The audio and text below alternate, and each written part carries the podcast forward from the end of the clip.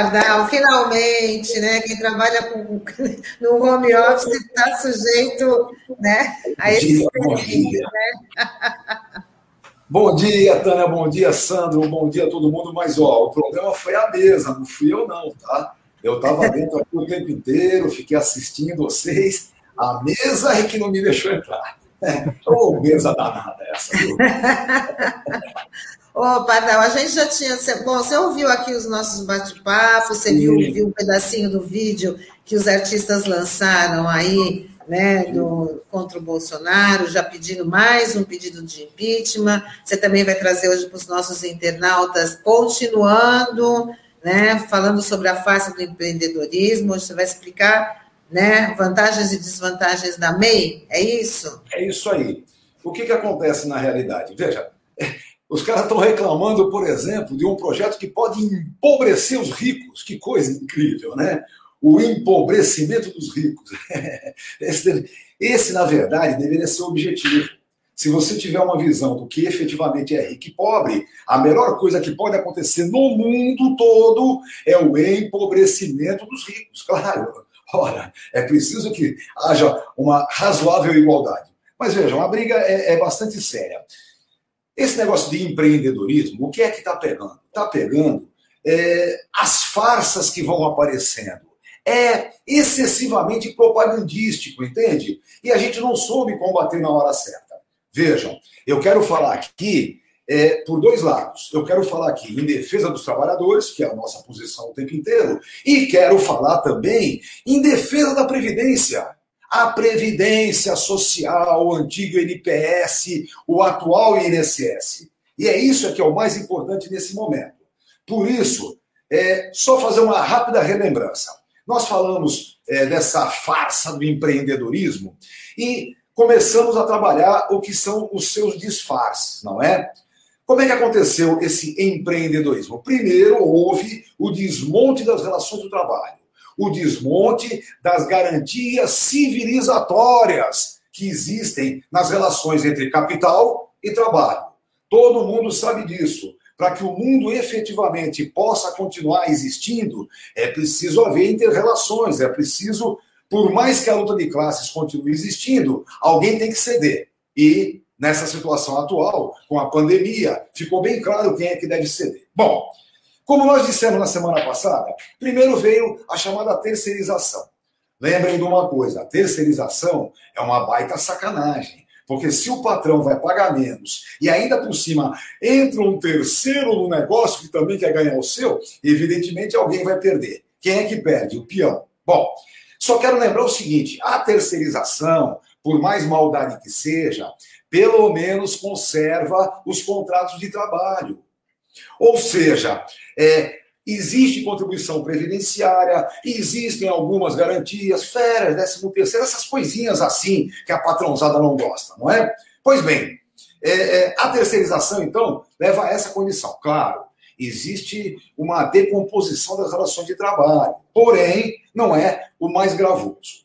A partir daí, começam os outros desmontes. Ainda falando de contrato formal de trabalho, não quero nem falar muito do intermitente, né? Que já é, todo mundo sabe. A história do, do contrato intermitente é uma palhaçada, né? É assim, peão, tu fica aí à minha disposição, eu, patrão, chamo quando quiser, mas só te pago quando você trabalhar. E aí, como eu disse na semana passada, me vêm os decretinos que fazem decretos do INSS dizendo que o INSS vai resolver o problema. Simples. É só ir somando as contribuições mensais quando atingir o salário mínimo, vale um mês. Mesmo que para isso leve seis meses, não importa. Seis meses vão valer na aposentadoria do peão um só. Então, a sacanagem já era muito grande. Ainda falando em contrato formal, lembrem-se, existem contratos de prestação de serviço, que na grande maioria é o, o, chamado profissional liberal, o pessoal de nível superior. É nós, né? Advogados, jornalistas e tal. O contrato de prestação de serviço, em 2003, recebeu a Lei 10666, né? a Lei 10 Satanás, e a Lei 10666, entre um monte de bobagens, falou uma coisa certa. Determinou que o pessoa jurídica contratante, além de pagar 20% de contribuição previdenciária, ainda tem que descontar do contratante, do, do, do contratado, 11% para o INSS. cá para nós, muito justo. Lembrem-se sempre, quando eu falo em contribuição obrigatória, ou está na lei especificamente, eu consigo ter uma relação direta, ou não vai acontecer. Na escravização não tem previdência e no contapropismo, trabalho por conta própria, também não tem previdência. Nem a contribuição para o seguro social precisa e nem o retorno que o peão também necessita. Bom, depois veio a ideia da chamada pejotização. Essa é uma brincadeira, né? Por quê? Porque fica mais barato para a pessoa jurídica que contrata fazer contrato com outra pessoa jurídica também, não é? E não pessoa física, porque pessoa física, a Lei 10.666 mandou fazer as contribuições daquele jeito. Então, começou a pressão no pejotismo, né? Você tem que fazer uma PJ, não quero mais contratar você a não ser por PJ. Claro, há problemas graves. Eu não me esqueço nunca aquela história é, do torneiro mecânico que montou sua PJ. Agora, o torno no qual ele trabalhava pertence ao contratante, não a ele. E aí eu pergunto: quais são os instrumentos de trabalho que efetivamente a PJ dele tem? Ele responde: os braços! Ora, são meus braços que pertencem à minha pessoa jurídica. Bom, aí veio o MEI microempresário individual. Vamos ter uma, uma relação clara. A primeira coisa, é bom lembrar, para ser MEI, você não pode ganhar mais do que 81 mil reais ao ano. Bom, 81 mil ao ano é uma graninha boa, não é? Então você tem um patamar razoável. E aí tem um outro problema que eu acho um absurdo, diz que o MEI só pode ter no máximo um empregado. Eu acho que deveria ter uma relação um pouco maior, três empregados, por exemplo, e aí sim passaria a ser empresa, não mais MEI. Em todo caso, a condição é essa. O que, que o MEI tem de bom? Simples. Entre as suas contribuições, ele contribui 5% para o INSS, 5% para a Previdência. Tem um monte de maluquinho por aí, esses tecnocratazinhos que ficam falando de equilíbrio financeiro e atuarial, e que dizem, um absurdo pagar 5%. Se na relação de emprego é 31% do salário que vai, como é que esse peão pode pagar só 5%? Vamos com calma. Primeiro lugar, ele não tem direito à aposentadoria por tempo de contribuição, que já não existe mais, né? Morreu em 19. Mas é, essa era a primeira questão. Em segundo lugar, é evidente que qualquer benefício dele, seja doença, invalidez, morte ou idade, qualquer benefício dele será no valor de um salário mínimo. E aí eu quero reforçar uma coisinha. Se esse sujeito não tiver relação nenhuma, mais hora menos hora, ele vai precisar da assistência social. Seja aos 65 anos por idade, seja porque fica inválido. Vai estar na miséria, não tem o que viver, então terá a garantia assistencial. E aí, pessoal, na garantia assistencial, ele não contribuiu com nada é duas vezes mais importante que ele tenha o seu benefício pela contribuição. É importante para o sistema, é claro, e é importante para o espírito do cara, entende? O sujeito que recebe benefício assistencial fica por baixo. Isso complica a saúde pública, eu já falei isso aqui uma vez. A saúde pública se complica quando a cabeça das pessoas não pensa bem. Isso é um dos problemas da saúde pública. Pois bem, então o MEI paga 5%, tem direito a aposentar por idade aos 65 anos o homem, aos 62 a mulher, ou auxílio doença, aposentadoria por invalidez, ou pensão por morte para os seus dependentes. Então é de suma importância. E aí vem uma sacanagemzinha que a gente dá risada, parece até piadinha. Eles estão dizendo assim na lei: olha, você paga 5% só. Mas se de repente a vida melhorar e você resolve que quer se aposentar por tempo de contribuição, você tem que pagar os 15% de cada mês que você não pagou. Hã? Ah, você quer um benefício maior do que o salário mínimo? Não tem problema. Os valores que excedem, os, até o salário mínimo você paga 15%. Os valores que excedem, você paga 20%. Como é que é? Para poder entender, imagina o seguinte: o cara é um MEI, microempreendedor individual por cinco anos. Aí, por um acaso do destino, sei lá, ele fez faculdade de direito, virou advogado, alguma coisa assim. Ele pega os últimos cinco anos, cinco anos, e calcula 15% do salário mínimo todo mês e mais 20% do valor que ele quer efetivamente contribuir para melhorar aquela condição. E aí, de uma vez só, ele vai lá e pá! Não dá, né, pessoal? Mas nem advogado faz isso. Então, é bastante evidente que o que eles queriam fazer com a ideia do MEI era reduzir substancialmente o seguro social e ter alguma garantia. É isso que está acontecendo. Bom, pessoal, o MEI não é o pior, hein? Pior mesmo é a escravização, pior mesmo é o povo passando fome. Isso é que é muito pior. Agora, para chegar a ser MEI, o que, é que tem que ter? Tem que ter aquilo que a gente vinha dizendo do empreendedorismo, não é? Tem que ter ideia e dinheiro. Sem dinheiro, não se põe a ideia em prática. E aí, que dinheiro é esse?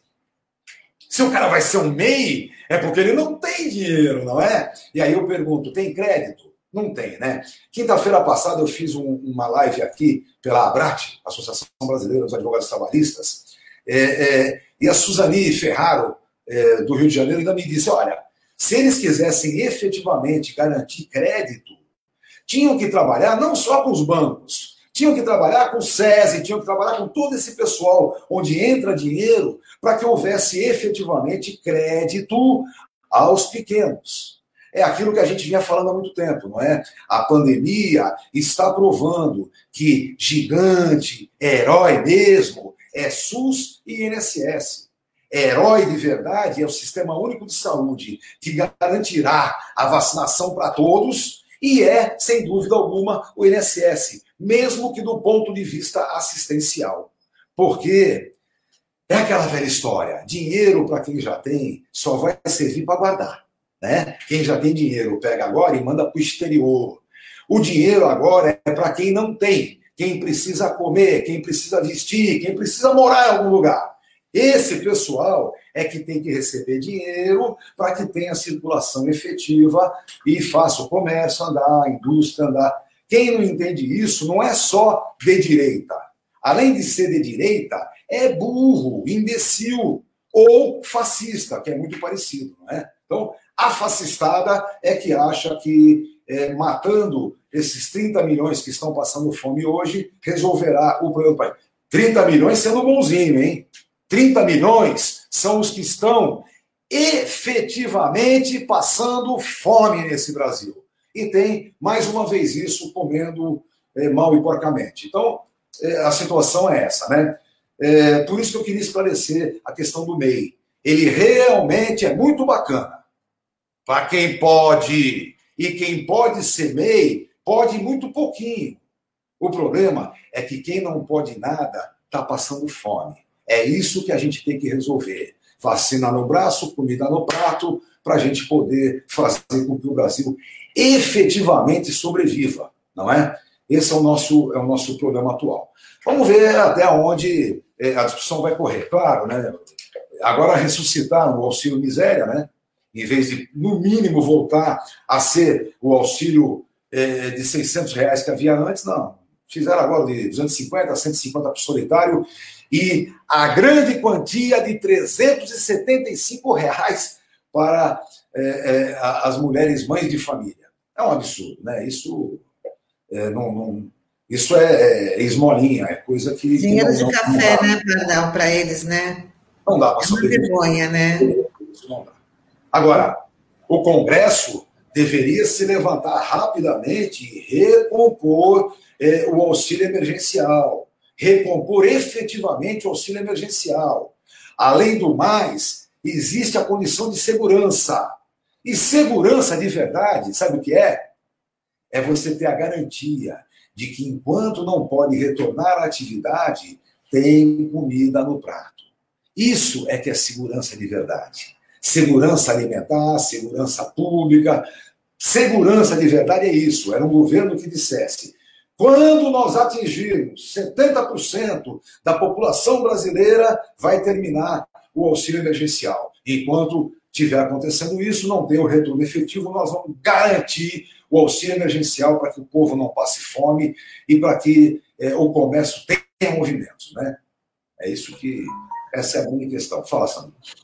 Não, Pardal, é que você estava falando dessa questão é, da MEI, né? Enfim, é, a gente é, realmente, né? Foi colocada uma, uma inovação que teve, mas o problema é que algumas empresas acabam se aproveitando disso, né? E, e até mesmo pelo poder público, né? Porque tem sido cada vez mais é, uma espécie de quarteirização, né? Porque a empresa, o poder público contrata uma empresa, aí a empresa vem, começa a prestar o serviço, e aí alguns profissionais se veem obrigados né, a abrir a MEI para continuar trabalhando, né? E, o que é uma sacanagem, né? Enfim.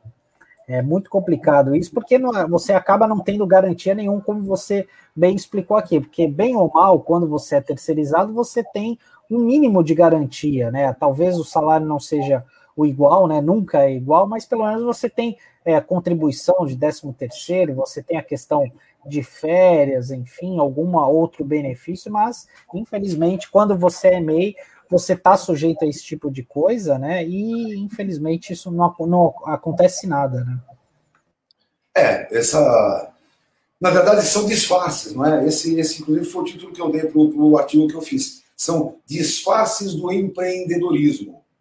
É, eles só vão funcionar de verdade com uma economia razoavelmente andando, né? Então, a grande mentira, a enorme mentira é essa, é dizer o empreendedorismo é que está salvando o Brasil. Isto é uma grande mentira e que vai custar muito caro é, no bolso de cada um e no, no bolso do poder público também porque ele conduz a um caos social de tal forma que para recompor fica muito mais difícil. É aquela história. Alguma coisa terá que ser feita, Sandro.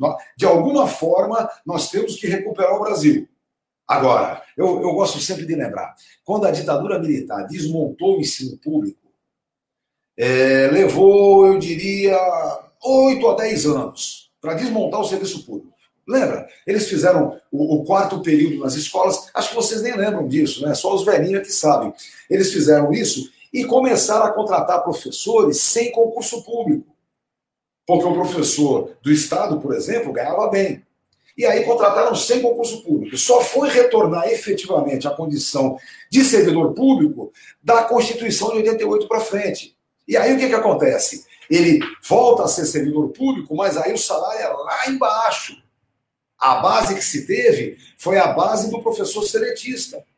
Então, sabe, o bicho pega. E aquela velha história, você paga mal, por consequência, o professor não tem condição de estar cada vez melhor, e isso vem o retorno que está aí colocado. É a velha historinha. Quem gosta de ignorância é o fascismo. Nós temos que brigar contra isso. Quem gosta de educação ruim é o fascismo.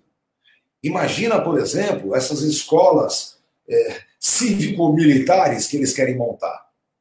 Oh, isso é para lá de absurdo, né? Claro que as condições são diferentes, mas sempre é bom lembrar, no pós-Segunda Guerra Mundial, uma das coisas, no pós-Segunda Guerra, no, no pré-Segunda Guerra Mundial, uma das coisas que deu condição da Alemanha nazista se levantar daquele jeito foram as escolinhas que ele montou a juventude hitlerista e aquelas coisas todas. Então, é evidente que as condições do Brasil são muito diferentes, não se chega a essa maluquice toda. Mas não dá para é, é, deixar de ver que esse é o exemplo deles. Olha, quem não entendeu ainda que Bolsonaro é um nazifascista, precisa estudar melhor a história. Quando conhecer melhor a história, vai entender que esse sujeito que infelizmente preside o Brasil hoje é um nazi fascista, carregando a sua ignorância, a sua brutalidade, e vocês veem o que está acontecendo. Né? É no que ele fala e no que ele faz. E, evidentemente, é, se ele tiver ainda, ainda um terço do Brasil com ele, meu, é uma vergonha. É uma vergonha e mais, é profundamente assustador. Se você tiver um terço de fascistas, fica insustentável a vida. É, é, realmente é um quadro muito complicado, né, Pardal? Porque isso que você está falando, e assim, isso acabou aflorando ainda mais, né, nas eleições de 2018, mas assim, isso foi algo que se perpetuou, né, porque é, a gente que acompanha o noticiário, né, acompanha uma certa frequência, tem o hábito de ler jornais e tal, é, o que era o Bolsonaro não era surpresa para ninguém, né? Para esse público, né? É, é, de se espantar, porque uma pessoa que ficou ali 28 anos no Congresso Nacional, é, do baixo clero, né, nunca teve nenhuma capacidade de liderança, de articulação, de em torno de projetos, até mesmo de uma causa mesmo, né? Então é muito complicado. E, e o pior é que ele acabou se cercando de pessoas, né? Enfim, que, é, que, que às vezes a gente achava que não teriam essas figuras, mas existem milhares delas por aí, infelizmente, né? E algumas acabam em cargos estratégicos, e isso, de uma certa forma, acabam influenciando as pessoas, né? Porque começa a pautar os assuntos, enfim, acaba virando notícia, e você não tem como esconder isso, né? E obrigatoriamente a imprensa é, se vê obrigada a entrar nessa discussão, a noticiar essas coisas, enfim, né? Ainda que a contragosto, né? E é, infelizmente a gente tem visto cada vez mais esses, esses episódios, essas coisas do, do próprio presidente mesmo, do desrespeito, é, desrespeito constante à imprensa, né? Foram várias vezes ali naquele chiqueirinho, até que chegou um determinado momento que até demorou demais, né? No meu entendimento, dos jornalistas abrirem mão de fazer aquilo lá, porque é, para aquela cobertura diária, porque não, de fato era um festival de bobagens e ofensas que não levava a nada. Né? É, é verdade. Bom, é, numa geral, evidentemente, é, a única coisa que sustenta um seguro social de verdade é o contrato formal de trabalho. Qualquer outra coisa é mentira. O contrato formal de trabalho é que efetivamente garante a previdência. Então, é, quando vem a história do empreendedorismo, a gente diz: chega de propaganda mentirosa. Empreendedorismo é muito bacana, muito legal, mas o empreendedor precisa ter essas duas coisinhas: a ideia em si, a sua proposta e dinheiro. Dinheiro, sabe? Essa graninha assim, então. É isso é que faz ele poder movimentar. É, até porque, veja, eu não sou nenhum grande articulador do comércio ou dessas coisas, mas todo mundo sabe que você monta alguma coisa quando você tem pelo menos dois anos de garantia do seu sustento e pelo menos um aninho que possa te dar algum prejuízo. Se você não tem isso, mas não tem empresa que você possa montar, não tem empreendimento que você consiga fazer. E, então, o que, que é importante? É importante ter compreensão do que existe. Quando é possível, tudo bem, vamos trabalhar no que é possível. O MEI e essas coisas todas. Aonde não é possível, infelizmente, continuamos na informalidade. Informalidade que é violência contra o seguro social, porque informal não paga, e violência maior ainda contra o trabalhador, porque ele não tem garantia alguma. É, é que nem aquela historinha, vocês lembram quando mudou de aposentadoria por tempo de serviço para aposentadoria por tempo de contribuição? Tinha alguns companheiros nossos no Congresso, a gente discutiu, eles não, mas veja, é a mesma coisa. Falou, meu amigo, se fosse a mesma coisa, não mudava, né? Fica como está. Não é a mesma coisa, não é. E não é mesmo. Evidente. Quando você modifica um nome assim, de tempo de serviço para tempo de contribuição, você muda o conceito do sistema.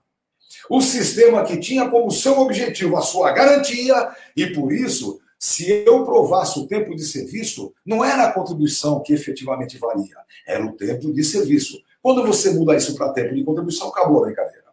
Tem até um artiguinho da Semana número 20 que dizia assim: até que uma nova lei discipline a matéria, tudo aquilo que hoje vale como tempo de serviço valerá como tempo de contribuição. Aí eu disse: olha, se fosse a mesma coisa, é, esse artiguinho já não tinha, né? O que ele está dizendo aqui é simples. Se daqui a pouco vier uma lei dizendo assim, daqui para frente só conta o valor que tiver contribuição comprovada, acabou a brincadeira. Acabou a brincadeira. Você entendeu? Um exemplo disso, aqueles 10 meses que o cara serve exército, por exemplo. Esses 10 meses vale para o INSS, só que é sem contribuição. Se a nova lei disser que só vale o que tiver contribuição, perdeu os 10 meses. Então, sabe, é a, é a velha historinha. Se tudo fosse igual, não se modificava. Então, a briga principal agora é essa, né? Nesse sentido do que fazer. É isso. É isso aí. Ah, Deus, aproveitar que você está aqui, por conta que ele também é seu amigo, nosso convidado de hoje seria né, o Jamil, Jamil. Murad, o doutor Jamil, mas com alguns problemas de conexão por conta de hoje, hoje não foi o dia, mas ele já conversou e vai, a gente vai remarcar com ele para trazê-lo aqui para entrevistar aqui no Manhã RBA Litoral. Né? E aqui o Luiz Cláudio está dando aí um bom dia, abraço ao querido Pardal. Oh, Esse é um dos maiores representantes da música nacional. Luiz Sim, Cláudio. manda muito bem. O Jamil Murad, inclusive, é um grande quadro, é um intelectual, além de médico, sabe história com um, uma compreensão incrível. É meu amigo, nós nos conhecemos em São Paulo, sempre tivemos contato, Gosto muito do Jamil. É, tenta trazer ele na segunda-feira, que é o, que é quando eu estou aqui, aí. Aí você, já... aí você também, aí você também participa aí com, com, com, a gente. Vou até, já vou até deixar essa ideia mesmo. Compromisso fechado, hein, Pardal? Tá? É. Você segue com a gente.